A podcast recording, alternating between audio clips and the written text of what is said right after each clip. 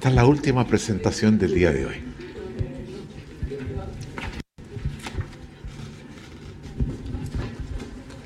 Gracias. Me interesa aprovechar la última presentación que les ha hecho Alicia. Presentación que en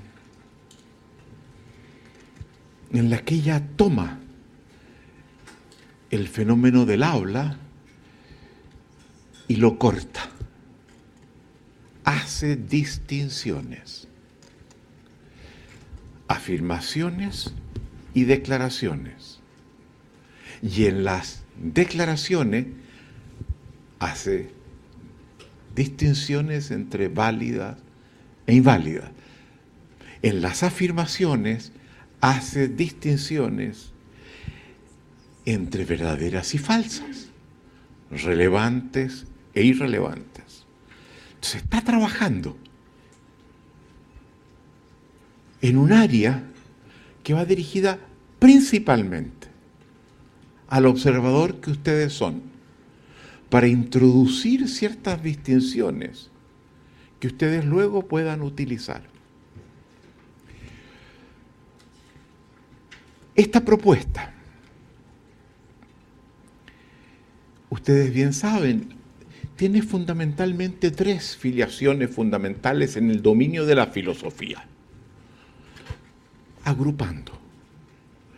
Está la filosofía del lenguaje, dentro de la cual se suma, se sitúa lo planteado por Alicia. Es una distinción en el fenómeno del lenguaje, donde se hacen allí distinciones.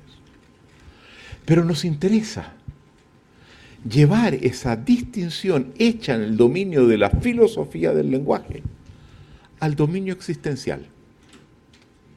Para que ustedes conecten cómo esas distinciones cambian nuestra forma de ser, cambian nuestras condiciones existenciales, cambian el carácter de nuestras relaciones. Pero luego, una vez que nos hemos conectado con esta distinción del lenguaje en el dominio existencial. Ahí está Heidegger, está Gadamer, en fin, los filósofos existenciales. En el otro están Wittgenstein, está Austin, etc. Nos interesa llevarlo al dominio de la filosofía pragmática, del pragmatismo filosófico. Cómo esto llevarlo a la acción y generar resultados hacer que esa distinción haga una diferencia a nivel de la existencia. Entonces, tenemos que movernos los distintos espacios en los que nos estamos apoyando. Y mi presentación es una presentación que quiere trabajar en el dominio de las declaraciones. Y nos es importante para entrar en ella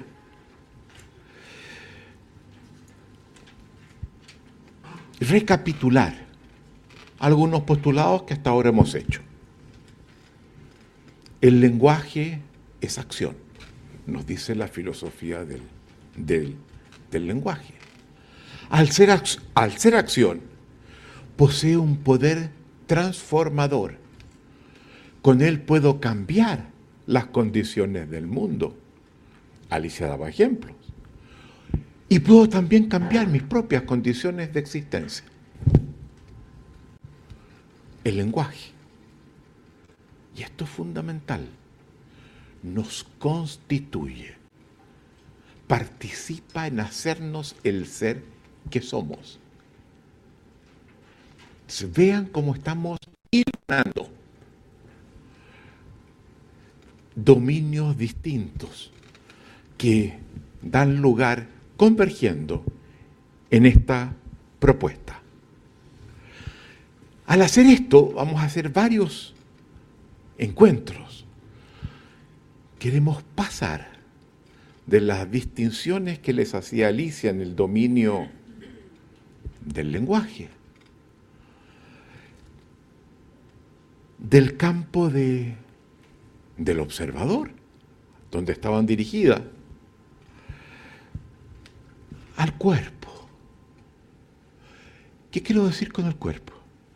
A incorporar, a que ellas se impregnen en la forma de ser de cada uno de ustedes, no como conocimiento, sino como una forma de desplegarse en la vida.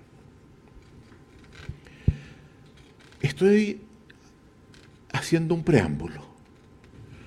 Wittgenstein, que es el fundador de la filosofía del lenguaje, hace una distinción interesante. No excluye otras cosas, pero dice, con el lenguaje podemos demostrar, podemos argumentar, podemos avanzar en lo que es el intento de, de conocer. Pero también podemos no solo demostrar, sino mostrar. Y esto es muy importante en un tema que yo les lo aludí antes, que es favorecer el aprendizaje. Diseñar una pedagogía para quienes quieran trabajar en el dominio de la educación. Que haga este tránsito, que luego que ha argumentado, que luego que ha propuesto concepciones, teorías, conceptos, lo lleve para que el alumno aprenda a ilustrar en situaciones concretas cómo logran ser percibidas, pasar del demostrar al mostrar. yo me voy a, a situar allí, yo no voy a introducir conceptos nuevos. Voy a básicamente a concentrarme en esfuerzos para que ustedes vean cómo esto se expresa en distintas instancias. En ese sentido nosotros hacemos una pedagogía que decimos inspirada en Santo Tomás el Apóstol, no el de Aquino, el aristotélico aquel, sino uno de los apóstoles de Jesús. No, no, estoy predicando, pero Tomás el Apóstol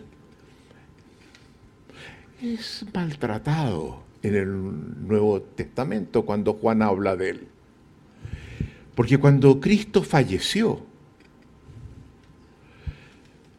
tuvo algunas apariciones posteriores. En primer lugar, se aparece ante María, su madre, junto con María Magdalena. Y ellas lo ven. Sabiendo que está muerto, se les muestra y luego se aparece a un conjunto reducido de sus apóstoles. Este cuento sirve, no estoy predicando, sirve para ilustrar. Se aparece un conjunto de apóstoles, un grupo de apóstoles. Y los apóstoles quedan muy impresionados, saben que murió. Y van y le cuentan a los que no estaban, entre ellos Tomás. Tomás es un apóstol especial. Le decían el gemelo. Y muchos teólogos se han preguntado si es gemelo, gemelo de quién. Algunos han insinuado que quizás era gemelo de, de Jesús. Y sabemos que era muy cercano a Jesús. Y le cuentan que a los apóstoles que no estaban, que vieron a Jesús, que Jesús se les apareció. Y Tomás responde con una frase, ver para creer. Y nosotros decimos ver para aprender. Entonces, nuestra pedagogía descansa muy fuertemente en esta distinción entre el demostrar y el mostrar. Cuando Juan habla, que es el único de los evangelistas que habla de esta situación, de este cuento de que Tomás habría dicho eso, sigue haciendo ver que Tomás pareciera que era una persona de poca fe. Yo no, estoy, yo no lo calificaría así. No hay que creer cualquier cosa que los demás le cuentan. Es bueno conectarse más directamente, tener una experiencia que lo lleva a uno a creer, porque cuando uno tiene una experiencia, esa no se la quita nadie. Te digo, yo lo viví, yo lo vi, estaba ahí. reivindicamos nosotros el poder de una experiencia que muestra. Y parte de lo que voy a hacer, ustedes van a ver, es mostrarles cosas. Es más, les voy a hablar de algunas películas. Y mientras les hablo, ustedes van a comenzar a ver la película que no va a estar exhibida aquí. Pero van a tener imágenes que van a afirmar, van a, van a, a profundizar en lo que nos planteara Alicia.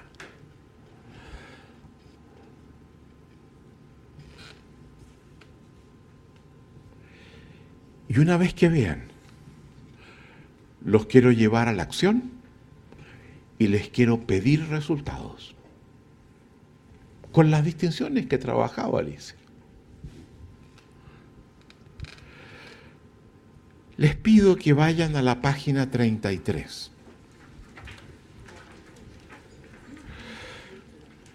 Vamos, dice algunas declaraciones básicas. Ya les voy a explicar lo que se, se refiere con esa. Son 10 las declaraciones básicas con las que vamos a trabajar y debajo de cada una de ellas hay un espacio.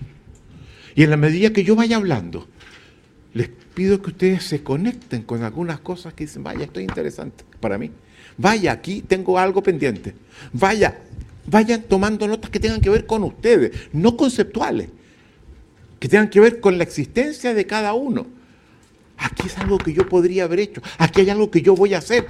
Aquí hay algo que me pasó. Que vayan tomando pequeñas notas después de cada una, si es que les pasa eso. Pero la tengan abierta. Al final de que yo, cuando yo presente las 10 declaraciones, les pido que vayan a la página que está al frente de la 33 en blanco. Porque les voy a pedir un ejercicio que les pido que lo ejecuten en esta página. ¿De acuerdo? Muy bien. Alicia nos planteaba que cuando entramos en el mundo de declaraciones, de las declaraciones, una distinción fundamental al interior de ese dominio es preguntarse si son válidas o no son válidas. Y lo que define si son válidas o no son válidas es tengo autoridad para hacerla o no hacerla. Porque si voy al estadio a ver un partido de fútbol y, alguien tira al arco y yo desde la tribuna grito gol, y el árbitro dice otra cosa, ¿no? Lo que yo grité no, no, no cambia nada. Lo que el árbitro determina puede hacer a un equipo campeón o puede mandarlo al ascenso. Entonces, esa es la distinción importante en el mundo de las declaraciones. Sin embargo, hay un número importante de declaraciones para las cuales todo ser humano tiene autoridad. No tiene que pedirla, no tiene que solicitar que se le confiera una autoridad para ejecutarla. Porque tienen que ver con su propia vida, con la forma como uno quiere que esa vida se oriente. Y esas declaraciones, para las que todos tenemos autoridad, son las que llamamos declaraciones básicas. Esas declaraciones son múltiples.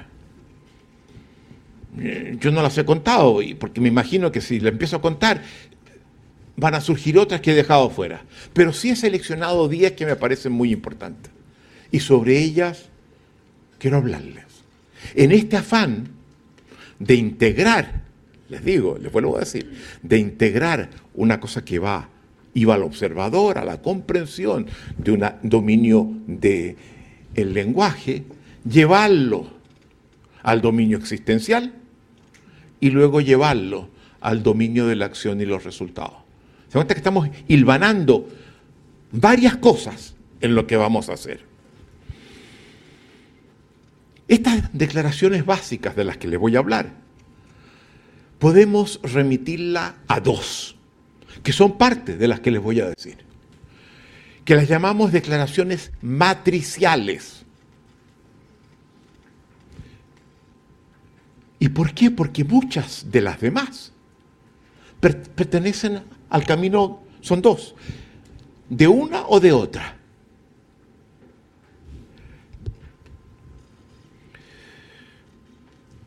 Son tributarias las demás de estas dos, muchas. Octavio Paz, cuando habla sobre ellas, dice que son el fundamento de la libertad humana, fundamento de nuestra autonomía, fundamento de nuestra dignidad. Se complementan la una con la otra, se relacionan, son opuestas la una con la otra. ¿Cuáles son? El sí y el no. Son actos declarativos. De acuerdo a cómo contesten, cambian las condiciones existenciales. Si vamos a comenzar con esas dos. El sí es algo más, más simple, el no un poquito más compleja. De las diez, comencemos con esta. La declaración de aceptación. Sí. Que es pertinente cuando nos encontramos en una disyuntiva, cuando hay distintos caminos que tomar, cuando hay decisiones para uno u otro lado que tienen que ser tomadas. Cuando encaramos encrucijadas y donde decimos, bueno, sí, pues frente a ese puesto, sí, frente a esta otra, no. Estamos en ese acto declarativo. Y yo les pido a ustedes que recuerden algunos importantes que ustedes han dado en sus vidas y que los convirtieron en el tipo de personas que hoy son. Que si hubiesen dicho que no, habrían seguido por otro lado. Y sería muy posiblemente un tipo de persona muy distinta de la que hoy son. Conéctense con algunos sí fundamentales ustedes dieron, que cambiaron la dirección de su existencia.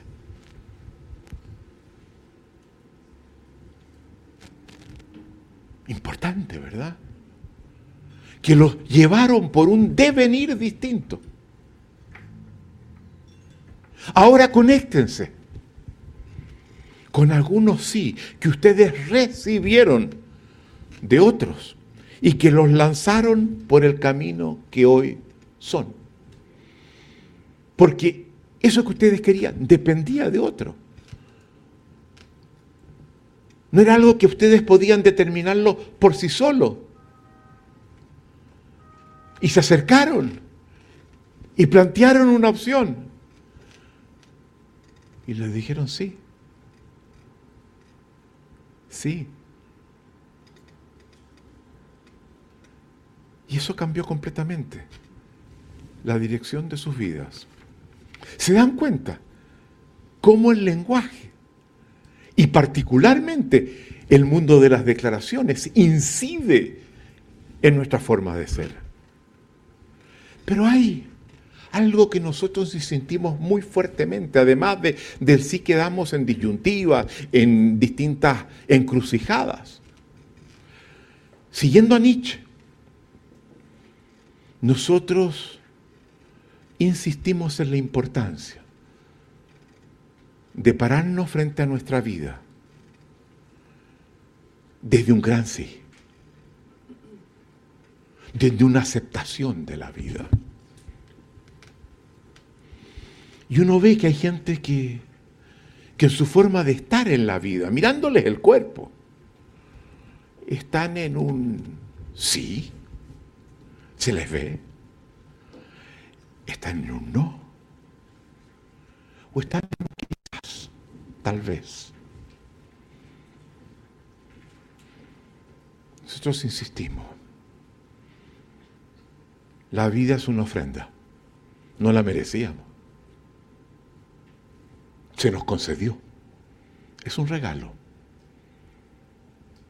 Y hay que vivirla gozosos de haberlo recibido. Y parte de lo que hacemos es para construir esa satisfacción vidas más satisfactorias con ese regalo que se nos hizo. El lenguaje nos constituye. Pasemos a la segunda declaración básica, la declaración de negación. ¿Es algo más compleja? No. El no es un acto de lenguaje que tiene la capacidad de reorientar el curso de los acontecimientos, que pone un límite, que dice por aquí no, por otro lado. Desviamos el acontecer con el lenguaje. Podemos incidir en el devenir, que va espontáneamente en una dirección, cuando decimos no. Igual como hicimos antes, le pido que ustedes se conecten con algunos no importantes que ustedes dieron en sus vidas.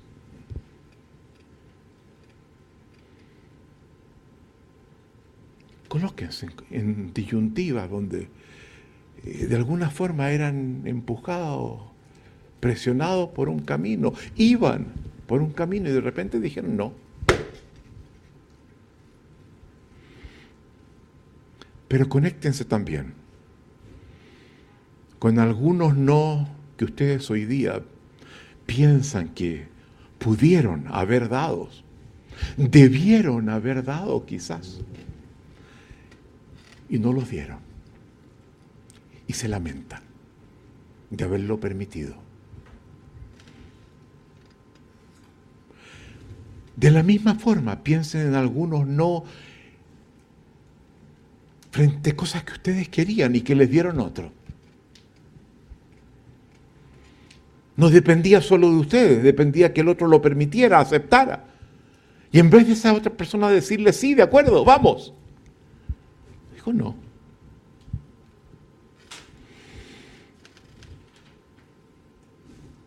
Los seres humanos somos un animal capaz de decir no. Y eso no es trivial porque nos convierte en un animal ético. Y vean cómo hemos insistido en la ética en este programa. Un animal que toma posición frente a lo que acontece y busca vivir su vida de acuerdo a estándares propios.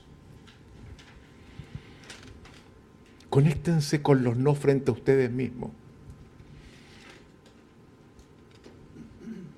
Cuando les ofrecen un trago,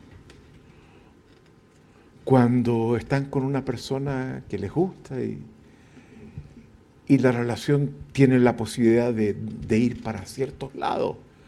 Y ustedes se dan cuenta que eso los va a convertir en alguien que no quieren ser. Los va a colocar por un camino que prefieren no tomar. Y aunque se sientan tentados muchas veces, prefieren decir que no. Dense cuenta de la incidencia del lenguaje en la vida.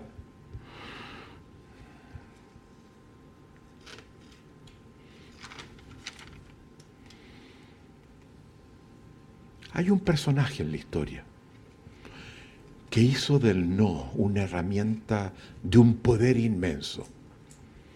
Y me refiero a Gandhi. Gandhi era un médico, abogado creo, perdón, no estoy seguro, que se va a trabajar eh, fuera de la India y desde la distancia ve como su pueblo, el pueblo hindú, es subyugado por el imperio inglés y decide volver a buscar la liberación de la India frente al imperio. Y usa como herramienta el poder del no. En la película Gandhi, creo que de los años 80, se ve eso clarísimo.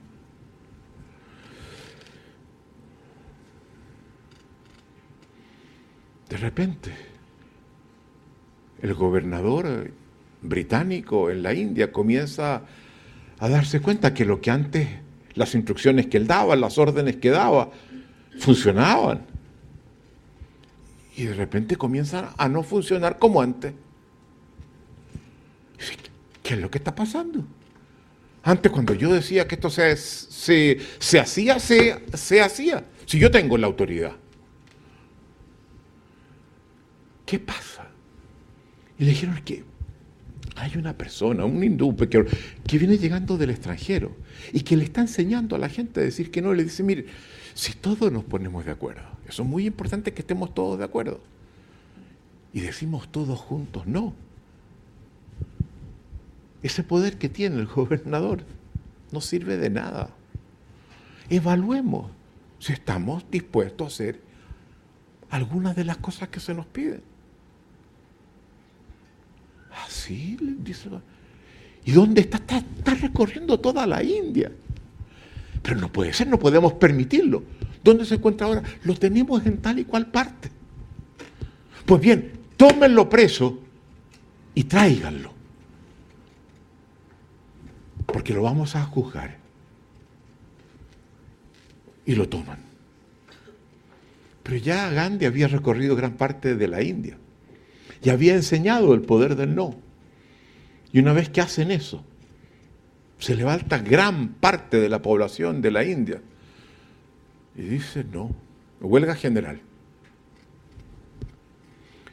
Y se da cuenta que él tiene que responder ante el gobierno británico de que la India aporte al imperio lo que se esperaba que aportara y que se los tiene en huelga, no logra que eso acontezca.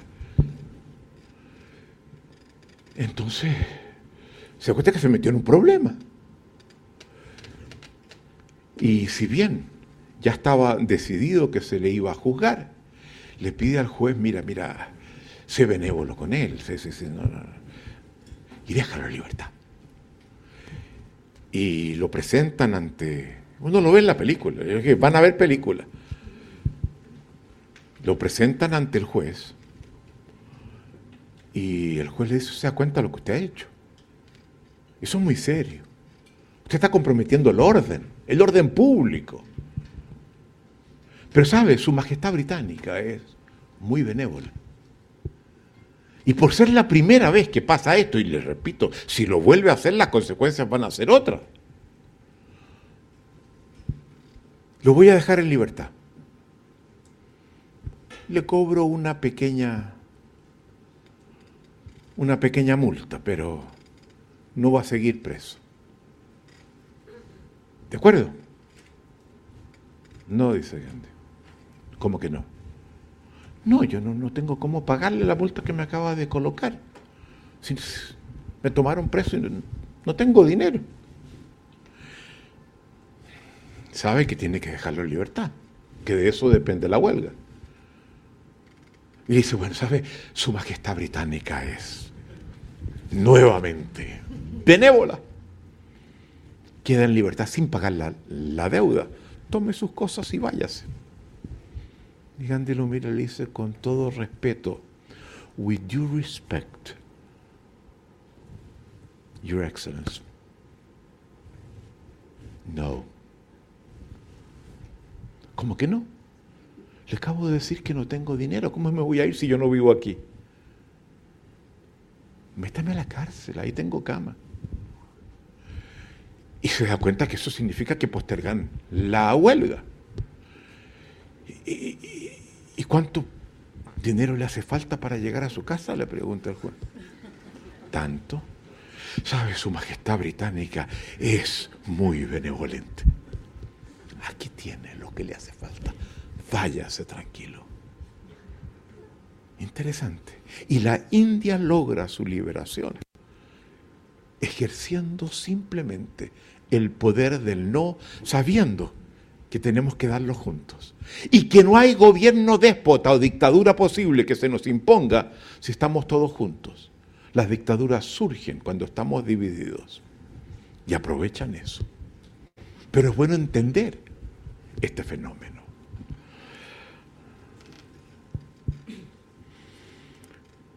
Cuando somos incapaces de decir que no, cuando nos cuesta decir que no. ¿A algunos de ustedes les cuesta decir que no cuando llega el momento? Esa incompetencia se convierte en un problema de dignidad. Se sienten menos dignos. ¿Qué quiero decir con eso? Que le confieren más valor a los demás que a ustedes mismos. Que se colocan por debajo, pero ¿cómo le voy a decir que no a él, a ella? ¿Cómo yo le voy a decir que no? Pero con eso empobrecen el ser que son. Aceptamos situaciones por debajo de nuestros propios, propios estándares éticos.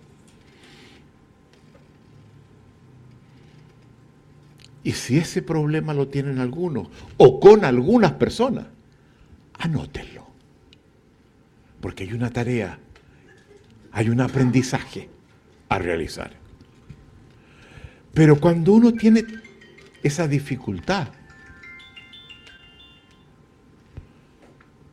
para decir que no, un coach sabe que muchas veces eso puede ser una alusión a la presencia del miedo. El miedo lo vamos a trabajar mañana. Es muy importante en la vida de todo ser humano.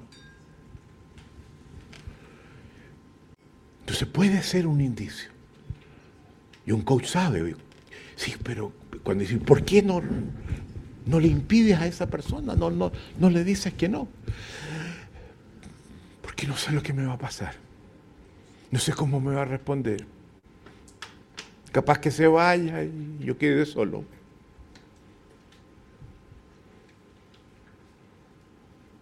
¿Se dan cuenta cómo eso da cuenta de una forma de ser?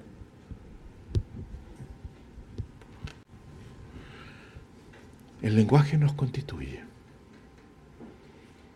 Y si de lo que estoy hablando hay algo que les atañe, sin que tengan que compartirlo con nada, anótenlo. Tarea pendiente. Tercero, ya la vimos, la declaración de ignorancia es una modalidad del no, no sé.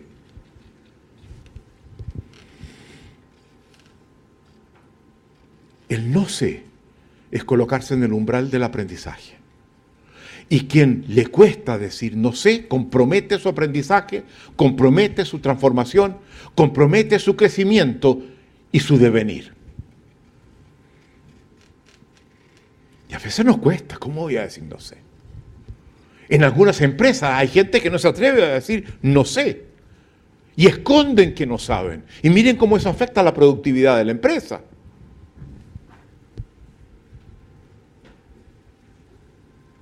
Lo que sabemos es siempre finito. Lo que no sabemos es siempre infinito. Por lo tanto, todos somos siempre infinitamente ignorantes y tenemos dificultad para decir no sé. Pregúntense, yo estoy allí.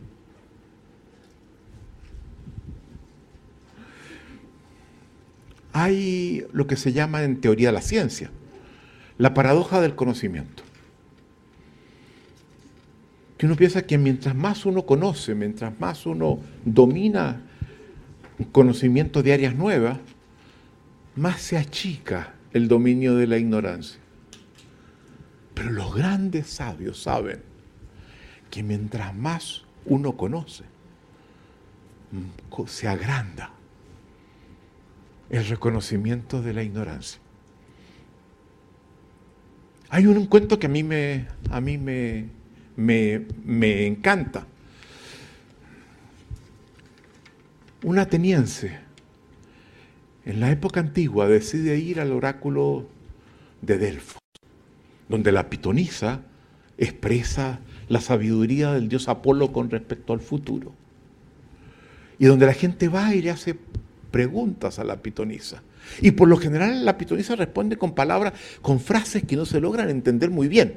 Eso es frecuente. Dicen cosas que la gente no, sabe cómo interpretarlas. Pero esta vez sucede que va él y dice, quiero, quiero que, que me digas cuál es el hombre más sabio de toda Grecia. Y la pitonisa, en vez de darle frases enigmáticas, responde con una palabra, Sócrates. Él venía de Atenas, Sócrates vivía en Atenas, y él vuelve a Atenas y se encuentra con Sócrates y le dice, te tengo que contar algo. He ido al oráculo a preguntarle a la pitonisa quién es el, el hombre más sabio de toda Grecia y me dijo que eras tú, Sócrates. Vaya, no puede ser. Se equivocó la pitonisa.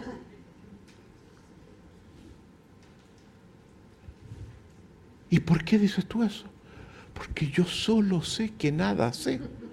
E incluso de eso no estoy seguro. Por eso era el más sabio. ¿Se dan cuenta?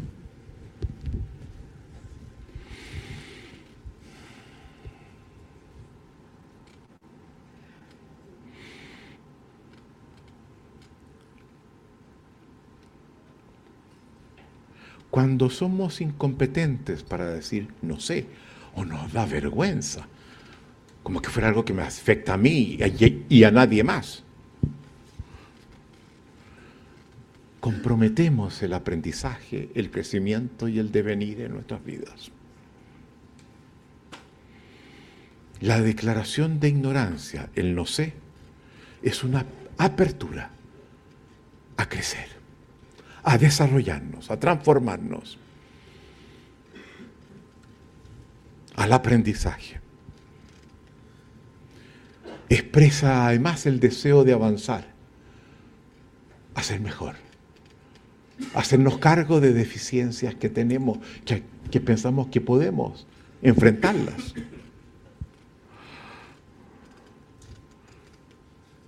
Y en muchos países hay mucha gente que no se atreve a decir no sé.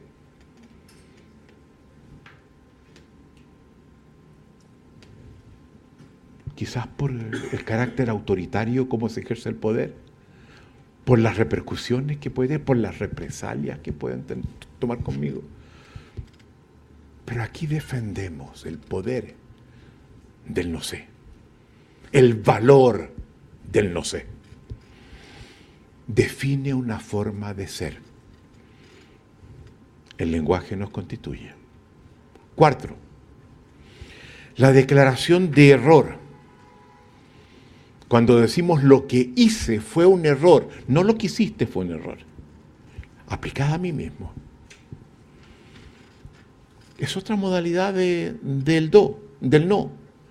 Veo lo que veo el resultado y digo, ay Dios mío, no me gusta, no, no, no. No era esto lo que yo buscaba, no, no. Somos responsables de las consecuencias, de los resultados de nuestras acciones. Eso define la adultez. El adulto es quien se sabe responsable de las consecuencias, vale decir, de los resultados de las acciones que emprende. Eso define la adultez, no la edad. Hay gente que puede tener 50 años y que son completamente infantiles, hacen lo que hacen y bueno, ¿y qué? yo, ¿qué, tengo que ver? siguen siendo niños. Pero los niños son como son porque no tienen las condiciones neurológicas para hacer, asumir ese tipo de responsabilidad. Eso viene a una determinada edad, ya como los 11, 12. Eso se ha estudiado a fondo en la neurobiología.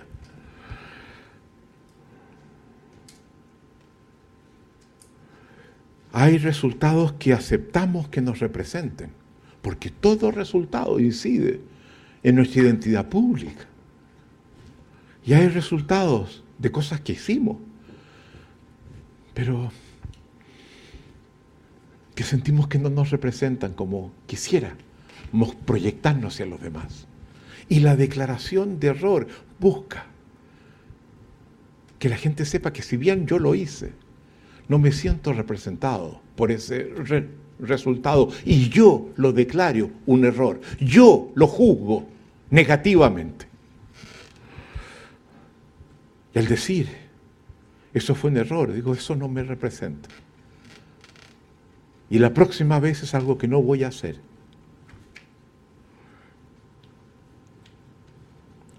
El error es humano, nos constituye. Por eso yo siempre digo, en casa de herrero, errar es humano.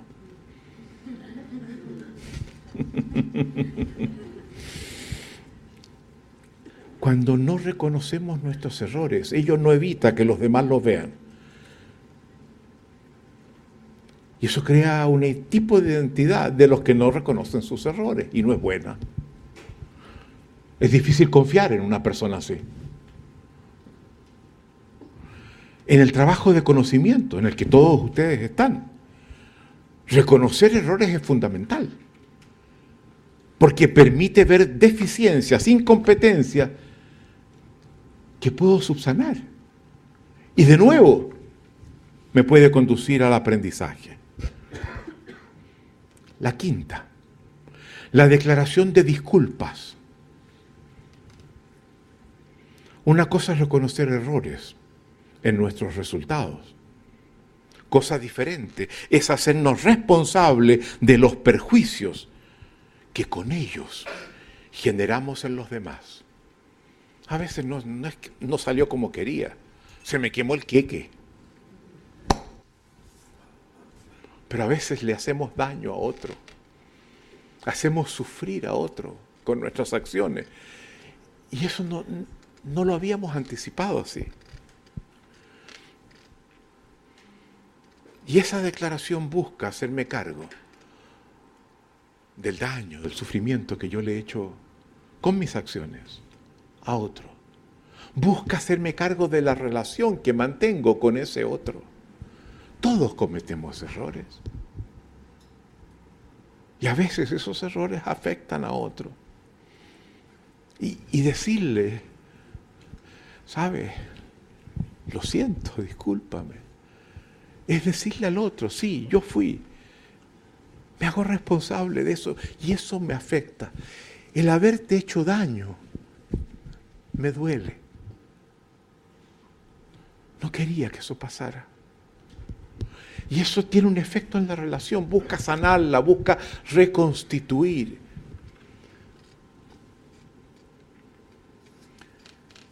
Y yo les pregunto a ustedes, ¿hay algunas disculpas pendientes? A ver, se los vuelvo a decir porque va en serio. Hay algunas disculpas pendientes que no han hecho. Si las hay, anótenlo. Nunca es tarde. Uno puede decir, perdóname que me haya demorado tanto, pero te debo una disculpa. Y quiero ofrecértela. No importa lo que el otro responde frente a ella. A mí me deja más libre el saber que lo hice.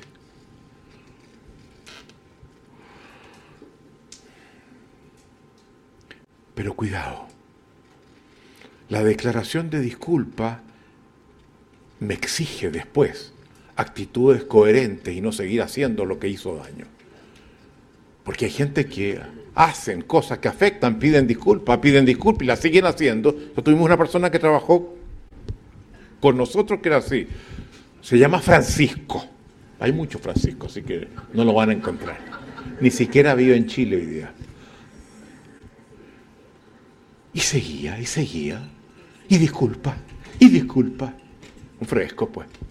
Eso crea una identidad. ¿Se dan cuenta? Cuando digo un fresco, estoy hablando de la identidad que ese comportamiento produjo en mí. Su actual. Yo me acuerdo que hace años atrás, nosotros trabajamos muchos años capacitando a directivos y profesores del Tecnológico de Monterrey en México una de las grandes universidades en América Latina, está dentro de las cinco más grandes. Y me acuerdo que en la conferencia del medio se me acercó María Eugenia, una profesora del campus de Irapuato, el Tecnológico de Monterrey en esa época tenía como 30 sedes en todo México, además de un satélite que enseñaba virtualmente a muchísima gente sin tener que ir al campo. Era, una universidad muy interesante. Y se me acerca María Eugenia, profesora de Irapuato, y me dice, mira Rafael, yo te escuché las declaraciones básicas, muy entretenidas, muy bonitas, pero de repente me pasó algo, que yo siento que, lo, que, la colocaste para mí. Porque la dijiste, yo dije, vaya, esta me viene calzada, está hecha la medida. ¿Y cuál? Le digo yo, la de disculpa. ¿Y por qué? Porque fíjate que yo tuve un novio, tuvimos una relación muy linda, duró como más de dos años, con momentos muy especiales, pero yo un momento que dije, a ver, eh, si proyecto esta persona eh, al futuro, no sé si es la persona con la que yo me quiero casar. Y era muy torpe. Y me acerqué a él y le dije, mira, lleguemos hasta aquí. No continuemos. Yo creo que no es lo que yo quiero para el futuro. ¿Y cómo? me dijo él. ¿Qué quieres? No me veo en el futuro contigo. Y lo hice muy torpemente. Y me dijeron que él había quedado en completo desconcierto, que había sufrido mucho, que no lograba entender. Eso pasó hace varios años. Yo estoy casada, tengo hijos. Sé, él vive en León, que es muy cerca de Irapuato. También está casado, tiene hijos. No he vuelto a saber de él. Pero me ha dado vuelta eso. ¿Por qué lo hice tan torpemente? Y cuando tú hablaste de la declaración de disculpa, dije, pero eso es lo que me falta. Y llegué a la casa, busqué en el guía su dirección, su teléfono en León y lo llamé. Y aparece él en el teléfono, lo reconocí inmediatamente. Le digo, aló, Alejandro. Sí, dice él. María Eugenia. Sí, le dice, María Eugenia. Y se produce un silencio. Y ella le dice, por favor, no me cortes. No me cortes que esto es importante. Tengo que decirte algo. ¿Qué cosa? Le dice, un poco seco. Te pido disculpas. Fui muy torpe. Y sé que no me comprendiste, sé que sufriste y sé que soy la responsable de eso. Y te llamo para pedirte disculpas. No cortes, María Eugenia. Está pasando algo en este instante que, que es muy inesperado para mí. He resentido por mucho tiempo la relación que tuvimos. Pero a partir de que me dijiste eso, inmediatamente te vi en los momentos más, más bellos que tuvimos. Y te lo quiero agradecer. Porque me había dicho, son dos años malditos en mi vida los que tuvimos. Y me los estás devolviendo. Te lo agradezco. Gracias, le dice ella, por decirme eso. Adiós, Alejandro. Adiós, María Eugenia, y muchas gracias. ¿Alguno de ustedes tiene una declaración de disculpa pendiente?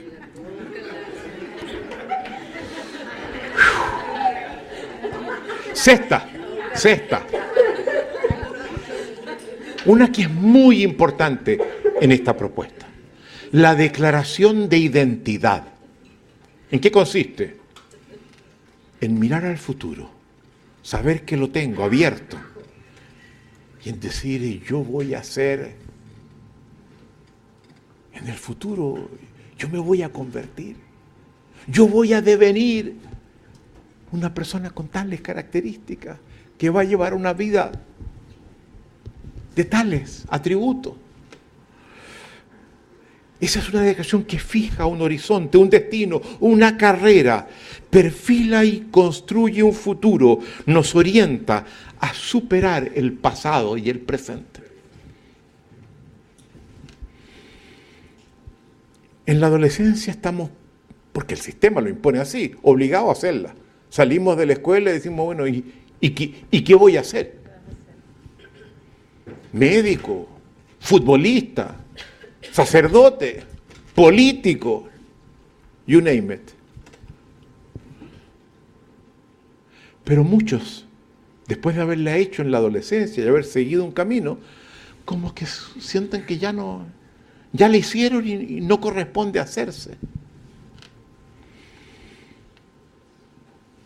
Y nosotros sostenemos que esta declaración yo voy a hacer, en la medida que estemos vivos y tengamos un espacio todavía de existencia, es siempre pertinente. Y no quedemos esclavos de la decisión de entonces. Y siempre planteémonos, estoy siendo lo que quiero ser. Nos permite ser diferentes y mejores. García Márquez nos dice, el pasa en, en Amor en los tiempos del cólera, el pasado no lo podemos modificar, no nos es posible borrarlo, pero podemos diseñar futuros que enmienden y en tal sentido corrijan el pasado. De eso se trata. Quiero mostrar algunos ejemplos. Se trata de mostrar, ilustrar. San Agustín, uno de los santos más fabulosos de la cristiandad, con una capacidad de introspección, de mirarse a sí mismo. Su obra más importante son sus confesiones, donde él se mira con un rigor muy estricto, se examina. Y ahí cuenta cómo él durante mucho tiempo, siendo muy religioso, una vez que se convierte al cristianismo, antes había sido maniqueo, seguía otras corrientes. En la noche mira lo que es, lo que ha sido y, y le pide al Señor que lo saque, que, que, que, lo ayude a que no siga haciendo algunas cosas. Él, él, tenía una concubina con la que tuvo un hijo y, y, está dedicado por entero al Señor y le pide que, que lo saque de esa senda en la que se encuentra. Pero luego que hace la oración y le hace estas peticiones, le dice, sí Señor, pero no todavía. Fresco, ¿eh? No todavía. Y de repente dice, ¿qué estoy haciendo? ¿Qué es esto? ¿Cuánto vale mi fe si veo que es donde debo estar y pido que todavía no me alejen del camino en el que estoy, que lo reconozco pecaminoso? Y a partir de ese momento dice suficiente, no más. Ahora y es un santo ejemplar. Porque nos entrega el ejemplo de su vida y sus reflexiones. Y uno podrá ser cristiano o no, pero el relato que nos hace no, deja de conmovernos. Hay una película de Rossellini, debe ser de los años 50, fines de los 50, de, que se llama El general de la Rovere que habla de un periodo donde está el fascismo en Italia, Mussolini, y estos sectores del pueblo se van a luchar en la clandestinidad contra el fascismo, que les parece que es aberrante. Pero el gobierno se las arregla y Mussolini tiene el control de las Fuerzas Armadas y, y si bien apuntan algunas cosas, no es tan serio. Pero en un determinado momento, y esto es historia, un alto militar de la familia de los de la Rovere, de las familias antiguas y aristocráticas de Italia, decide pasarse a los partisanos, a los que están luchando contra el fascismo. Y cuando lo hace, los entrena y les enseña estrategia y les enseña cómo llevar a cabo los, las labores de, su, de socavamiento de, de, de, de, las cosas que el régimen quiere. Y Mussolini se da cuenta que, que, que, eso tiene que pararlo. Ya de lo otro podía hacerse cargo, pero de esto no. Trabaja Vittorio De Sica, gran actor italiano de esa época. Y da la orden, me lo encuentran. Porque el pueblo tiene que darse cuenta que nos hicimos cargo. Y a esa persona la castigamos, sea quien sea. Y si es un de la Rovere, no importa. Y empiezan a buscarlo, buscarlo, y, no lo encuentran. Y de repente en un pueblo, es muy linda la película. Rossellini no le gustaba, decía que había sido de las peores que le había hecho. A mí me encantó. Y empiezan a buscarlo, buscarlo, no lo encuentran. Y de repente se encuentran en un pueblo que hay un caballero de cierta edad borrachín, bribonzuelo, pero que es muy parecido al general de la Rovere. Y le dicen, mira, tú permitirías que nosotros te tomáramos, te arregláramos, te, afeitáramos, te, te colocáramos un uniforme y tú te presentas a un tribunal que vamos a armar y va a ser una actuación. Y te vamos a, dar plata para que tú puedas seguir tomando. ¿De acuerdo? Dice, vamos pues. Y lo toman, lo llevan a la cárcel, lo anuncian que ya tomaron al general de la Rovere, que Mussolini en ese sentido es impecable, no, no, no se le va una. Y lo llevan donde el juez. Y ahí se dan cuenta que han entrado en una cosa que es compleja.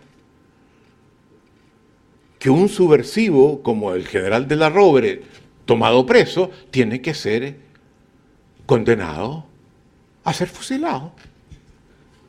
Porque si no, no, se entiende. Eso, eso, es lo que hay que mostrarle al pueblo, que quien hace ese tipo de actos subversivos termina siendo fusilado.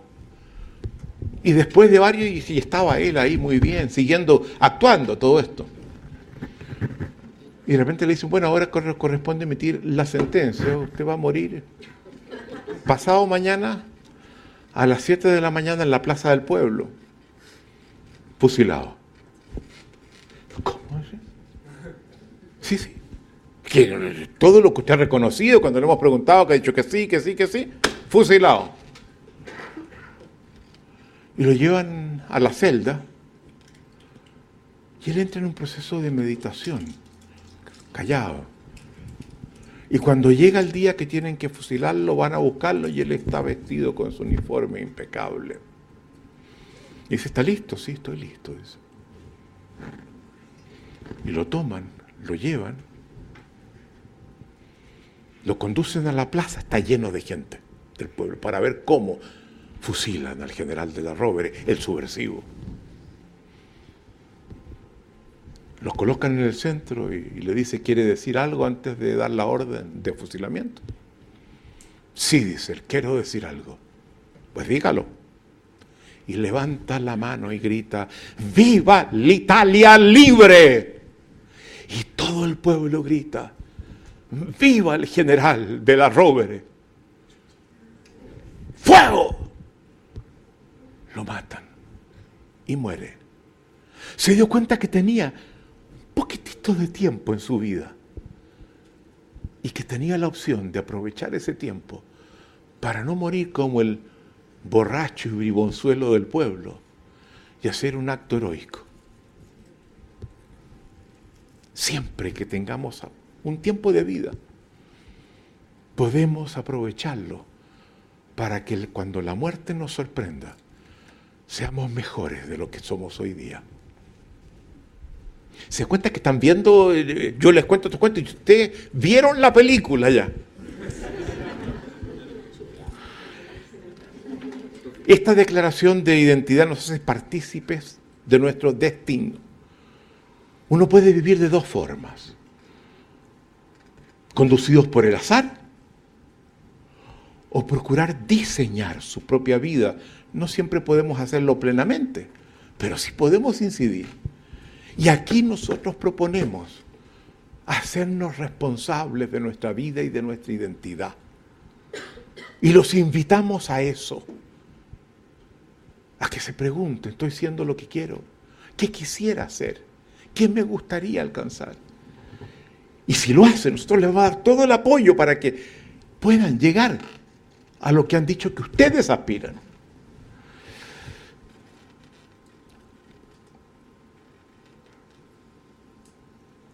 ¿Cuándo fue la última vez que se fijaron un destino? Son quienes quieren ser. Se han resignado a ser como hoy son. ¿Qué falta para que aspiren a más? ¿Qué significa para ustedes aspirar a más? ¿Qué declaración de identidad tienen pendiente? Y queremos que estando en este programa despierten. El futuro es de ustedes. Utilícenlo. Y mañana vamos a trabajar un modelito que les va a ayudar. Para una vez que hayan dicho yo quiero llegar allá, saber cómo pueden llegar allá. El modelo DEI. DEI. Séptimo, la declaración de gratitud. Gracias. Es una modalidad del sí. Cuando alguien se hace cargo de nuestras inquietudes, cuando alguien se esmera por servirnos, cuando alguien se excede en su esfuerzo por cumplir lo que se comprometió con nosotros a pesar de las dificultades, es pertinente agradecer ese esfuerzo. Ello significa señalar que no pasó desapercibido, que hizo una diferencia. ¿Qué pasaría si no agradecemos? Si no reconocemos? Si actuamos como que diera lo mismo, ¿se volverá a repetir? A lo mejor sí, si se trata de nuestra madre. Las madres siguen dándole. Pero en muchas otras partes, particularmente en el trabajo, tiene efectos. Socava la productividad. Es importante acudir a esta declaración.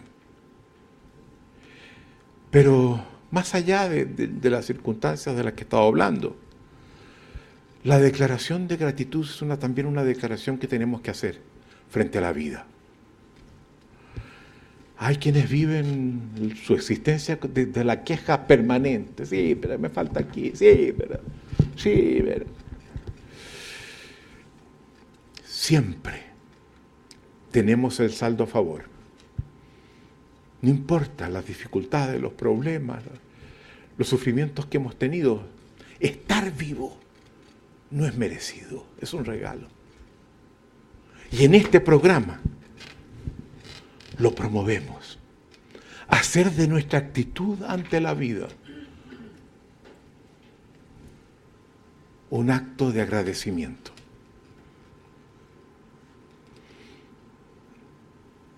Me voy a demorar un poquitito en la hora que tengo que me tienen marcado allí, pero creo que vienen otras que son muy importantes. Hay otra película que les quiero proyectar. Una de Woody Allen, Hannah y sus hermanas. A lo mejor varios de ustedes la han visto, son todas películas antiguas ya. ¿Y de qué trata Hannah y sus hermanas? De un director de televisión que trabaja en un canal que se caracteriza por maltratar a toda la gente que trabaja alrededor de él. A la secretaria la vuelve loca cuando se asoman los distintos estudios del canal y ve lo que están haciendo, la forma como trata a la gente que está allí es inadecuada y quedan muy afectados. Y de repente va el médico a un examen anual y el médico le dice, bueno, tenemos que hacer varios exámenes, como hemos hecho siempre, venga a recibir los resultados en una semana. Y le toma todo tipo de exámenes, los habituales. Y cuando él va, le dice el médico, siéntese. No, no, entrégueme los exámenes. No, no, siéntese, le tengo que hablar con usted. Y ustedes saben cómo es. Woody Allen, hipocondríaco completo. ¿Tiene que hablar conmigo? Sí, sí, sí, siéntese. ¿Qué pasa, doctor? Bueno, eh, los exámenes son algo problemático. No, nada definitivo. ¿eh? Pero dado lo que veo, le digo que no puedo descartar que a lo mejor usted tiene un tumor cerebral. Yo tengo un tumor cerebral, doctor. No, no, no, no he dicho que lo tenga, pero podría pasar que lo tuviese. Así que vamos a hacer nuevos exámenes. No se asuste. Pero ¿cómo no me voy a asustar, doctor? Que, que tengo un tumor cerebral. Eh, vamos a ver, vamos a ver. Nada se ha decidido.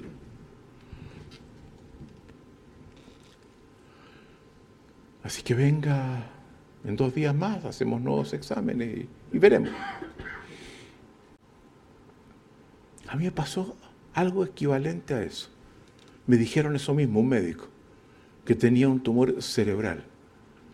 Y me pasó algo equivalente a lo que le pasó a él. Y él sale muy afligido, en una actitud que no, que, que no tenía previamente, y llega de vuelta al canal.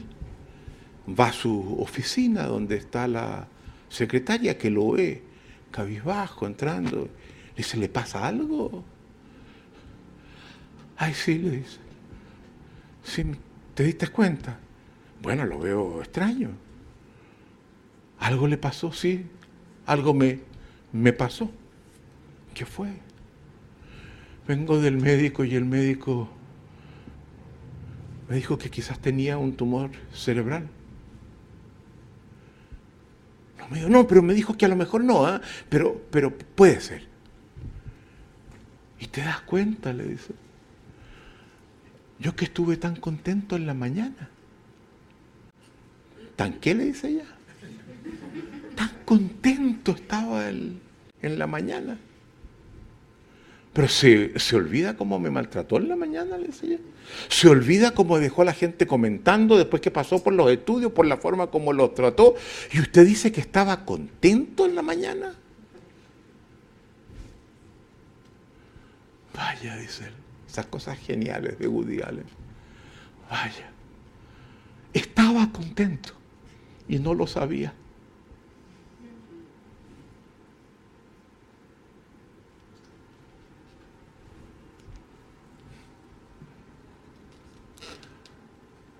Algunos de ustedes no lo saben. Despierten.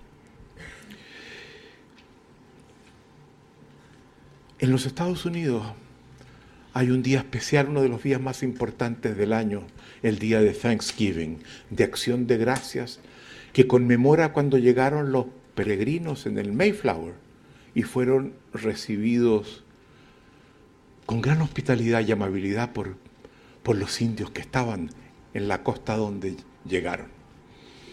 Uno puede saltarse el cumpleaños del papá o el aniversario del matrimonio, pero el día de Thanksgiving la familia se junta completa. El último o el tercer jueves de noviembre. Último jueves. Y la familia lo que hace, gracias, es agradecer por estar los que allí están, recordar a los que estuvieron, examinar las cosas buenas que han pasado y dar gracias. Es un acto importante. Uno debería procurar hacer un que todos los días fueran parecidos a esos. Y yo les pregunto a ustedes, ¿qué declaración de gracias tienen pendiente? ¿Cuál es el costo que con su existencia y bienestar pagan por no hacerla? Octavo, la declaración de perdón. Te perdono, me perdono.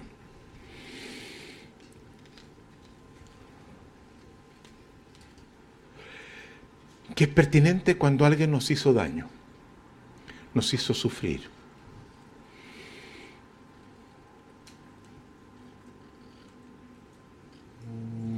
Y en función de lo que viví, quedo atrapado en el resentimiento frente a esa experiencia. ¿Por qué me trató así? ¿Por qué me hizo eso? Y cuando caigo en el resentimiento, y el resentimiento lo vamos a trabajar a fondo en la conferencia próxima, en la del medio. No solamente viví esa experiencia dura, difícil, de sufrimiento. El resentimiento me convierte en esclavo de esa experiencia. Y el victimario, además de hacerme lo que me hizo, se convierte en el amo de mi vida y poseedor de mi de mi felicidad, porque me la ha quitado. Vamos a trabajar esto a fondo en la próxima conferencia. Y uno de los elementos que tenemos para, y hay cosas más complejas que las vamos a ver entonces, de liberarnos de esas situaciones en las que estamos, en que volvemos a recordar que, que nos vamos a quedar dormidos y ¡pam! De nuevo me acuerdo de esa experiencia tremenda que tuve. Trabajé durante todo el día, hice un buen trabajo y voy camino a la casa de vuelta y me acuerdo de nuevo y me hundo en el dolor, en el recuerdo. La declaración del perdón me libera de esa esclavitud. Y no es una declaración que yo voy y le digo al otro, ¿sabe? Te perdono por lo que me hiciste. ¿Quién soy yo para saber por qué ella o él actuó de la forma como actuó que tanto me dolió? No tengo idea. Es un regalo que me hago a mí, no que le entrego al otro. Doy vuelta a la página. Y tiene un conjunto de complejidades que las vamos a ver en la conferencia. Pero es bueno que ustedes se identifiquen. Si están atrapados en algo que el pasado los tira y se come parte del presente y parte importante del futuro.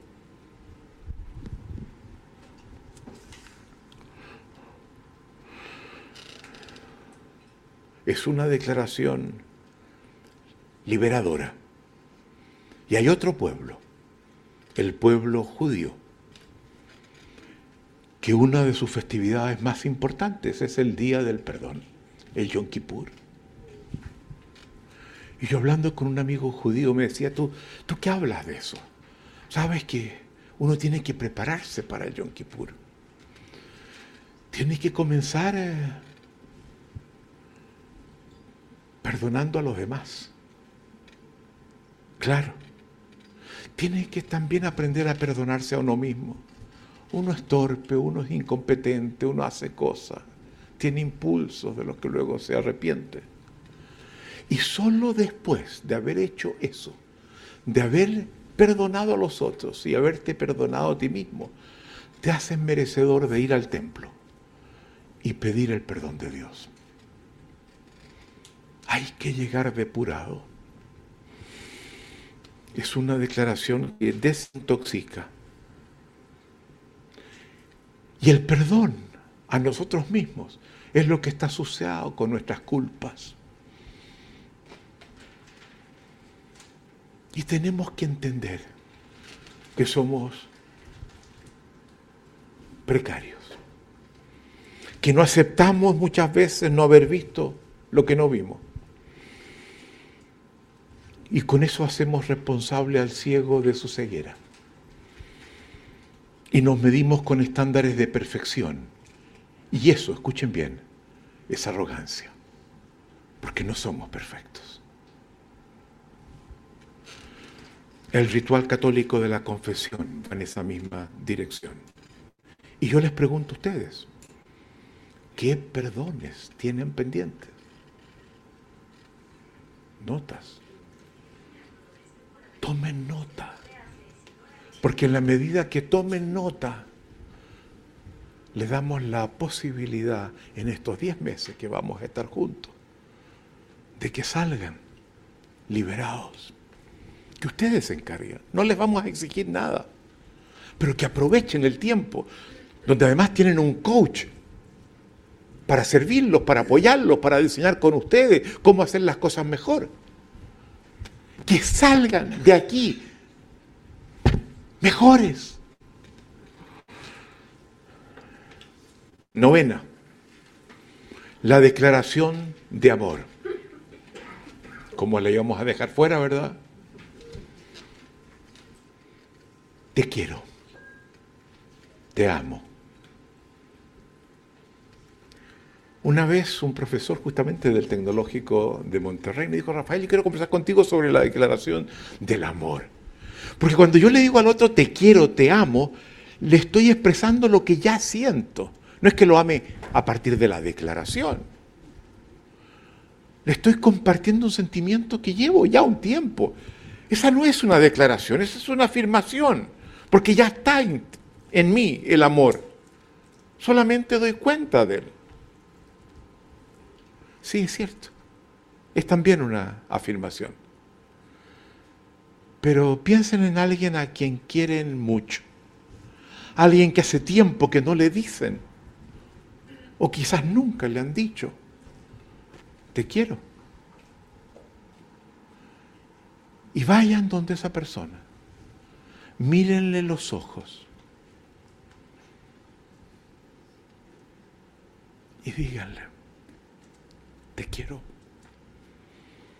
te quiero mucho. Y miren cómo esas palabras cambian los ojos, la cara de esa persona. Miren el poder transformador que esa declaración tiene. Es distinto amar a, alguien declarándole el amor y no declarándole el amor.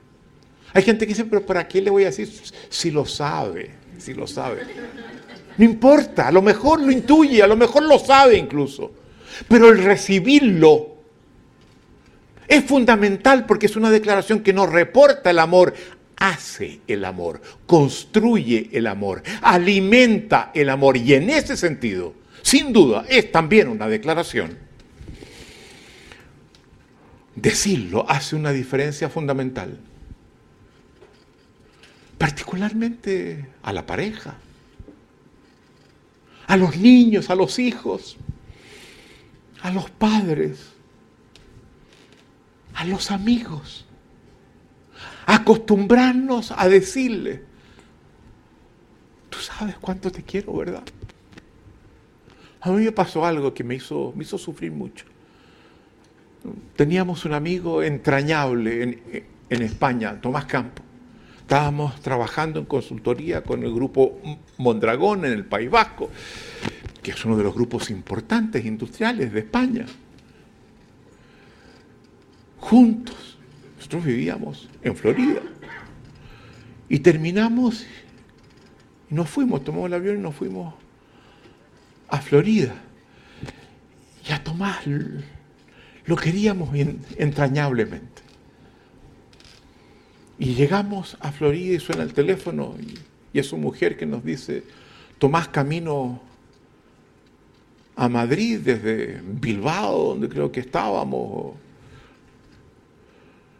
Se sintió mal en Burgos, fue a un hospital y le diagnosticaron leucemia muy avanzada. Le dijimos, ¿y es muy serio? Sí, es muy serio. Y el día siguiente nos llama y nos dice, falleció.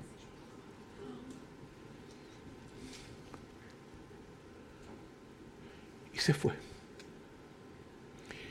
Y yo me di cuenta que nunca le había dicho cuánto lo, cuánto lo quería. Y ya no había caso. Y cuando hablo de la importancia de esta declaración, lo hago conectándome con esa experiencia. Y les pregunto, tienen declaraciones de amor pendiente. De gente que hace tiempo que no le dice. Hay muchos que toman el programa y salen después de esta charla a llamar por teléfono a alguien. Como dice la canción, solo llamo para decirte que te quiero.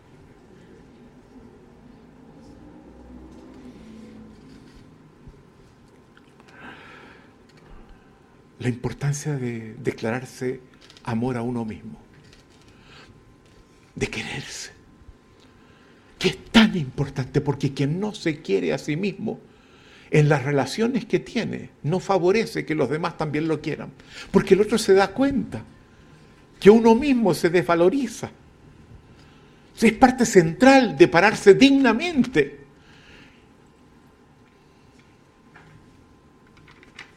Hay algo que tienen que anotar al respecto. El lenguaje nos constituye. Eso que decíamos que parecía interesante, ahora lo estamos viendo. ¿Se dan cuenta? Estamos mostrándolo. Y pasamos a la última. Y la última se llama la declaración de quiebre. La tomamos de Heidegger, que es una declaración que de repente mirando nuestra existencia, detectando algunas experiencias, algunas dimensiones que tiene la forma como estamos viviendo, decimos basta, no más, suficiente. Es una declaración fundamental, porque eso marca un hito. A partir de decir eso, hacemos un punto de inflexión en nuestras vidas. Es una modalidad del no. Hemos estado viviendo en la transparencia del acontecer. Las cosas pasan y pasan y en el pasar comienzan a pasar cosas que las dejamos que sucedan.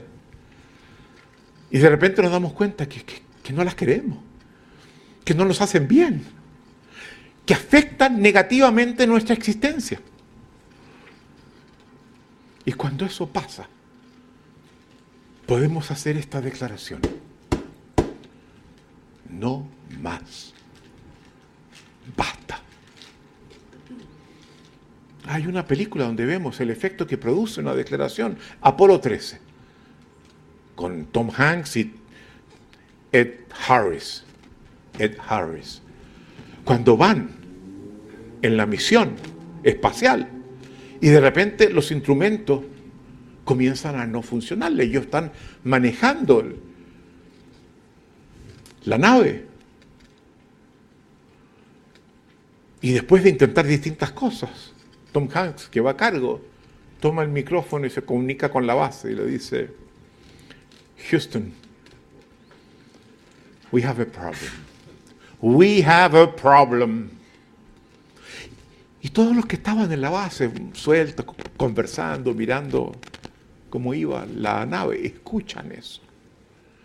Y uno ve el efecto de la declaración de quiebre. Saltan. Y Ed Harris, que está a cargo de la base, inmediatamente llama a distintos grupos y a, buscar cómo hacernos cargo de esto. Y llega a un grupo al cabo de un rato y le dice, miren, no, intentamos por aquí, por aquí, por allá. No se nos ocurre nada. Y le lanza otra declaración, Ed Harris. Failure is not a, is not failure. A ver, ¿cómo es exactamente? A mejor ustedes se, se, se acuerdan. Failure is not an option. Fracasar no es el resultado aceptable. Si no la han encontrado, vuelvan hasta que la encuentren. Y háganlo pronto y háganlo bien. Es una película con, de dos declaraciones fundamentales. No tenemos por qué resignarnos a que la cosa siga siendo como ha sido hasta ahora. El que puedan ser distintas depende de nosotros. Ello es lo que la declaración de quiebre procura cometer. Quien no declara quiebres se resigna una vida por debajo de sus aspiraciones. Quien no declara quiebres no hace que su vida esté al servicio de sus aspiraciones, de sus sueños, de sus afanes, de trascendencia y de ambición. Quien no declara quiebres compromete su dignidad y sacrifica parte importante de su existencia que no declara quiebres, opta por una vida de segunda clase. Y eso aquí no lo permitimos. Y yo quiero que terminemos yendo, como les decía, a la página al frente de la 33.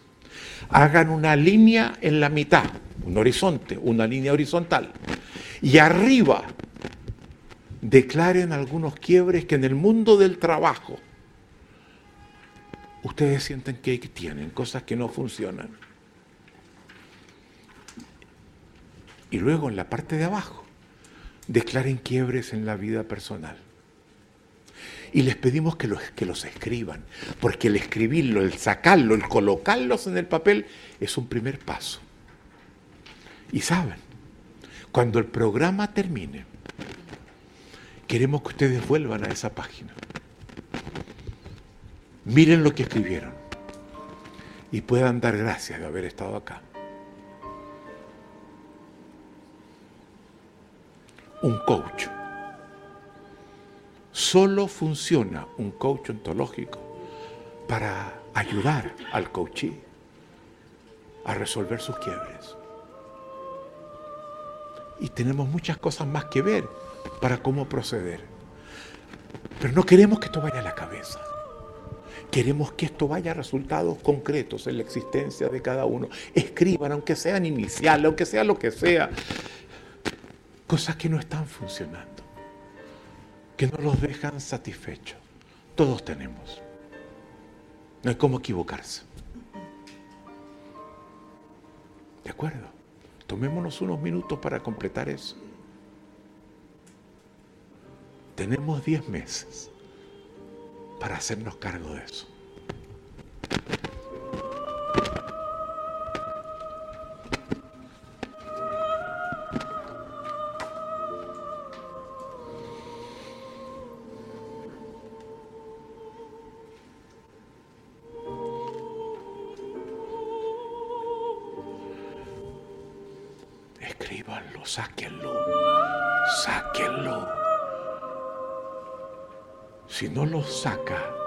Aquello los devora.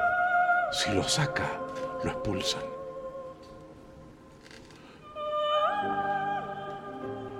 No hay nadie que no tenga quiebres en esos dos dominios. Y no porque resuelvan este, van a dejar de tener quiebres en el futuro, pero van a haber aprendido cómo hacerse cargo de ellos. Y eso es fundamental, porque ustedes tendrán que ayudar a otros a hacerse cargo de quiebres que ellos no saben hacerse cargo cuando sean coaches.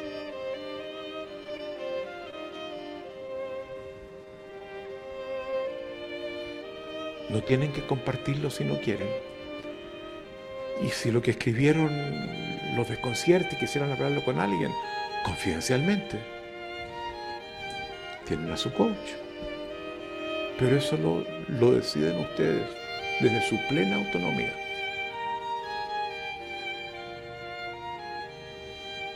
Dense cuenta, solo estamos terminando el segundo día de un programa que dura 10 meses. Y miren dónde estamos.